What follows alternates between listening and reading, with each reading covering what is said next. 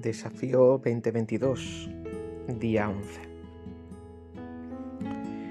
Colosenses 4.2 dice lo siguiente. Perseverad en la oración y velad en ella con acción de gracias.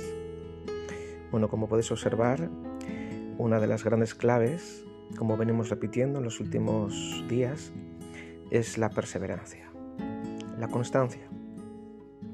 Y el verbo traducido como perseverar eh, nos lleva a la práctica en el Antiguo Testamento que consistía en sentarse en el muro de una ciudad para mantenerse observando.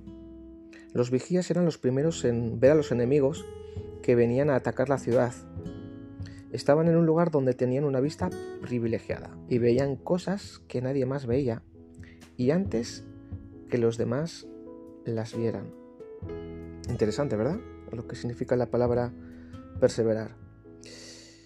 El tema es que la oración marca la diferencia entre ver con nuestros ojos físicos y ver con nuestros ojos espirituales. La oración nos convierte en observadores de primera. Hay un mejor refrán que dice, la belleza está en los ojos del que mira.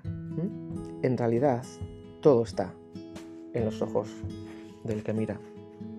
Nosotros no, no vemos el mundo tal como Él es, lo vemos tal como somos nosotros. Y la oración es la clave de la percepción. Cuanto más tú y yo nos convirtamos en hombres y mujeres de oración, mejor será nuestra percepción de la realidad espiritual y seremos los primeros en ver las cosas que quizá nadie más está viendo. El Señor quiere que tú y yo seamos vigías delante del Señor. Como si Él nos hubiera puesto eh, para cuidar su ciudad o su castillo, nos pone a nosotros en las torres para que vigilemos.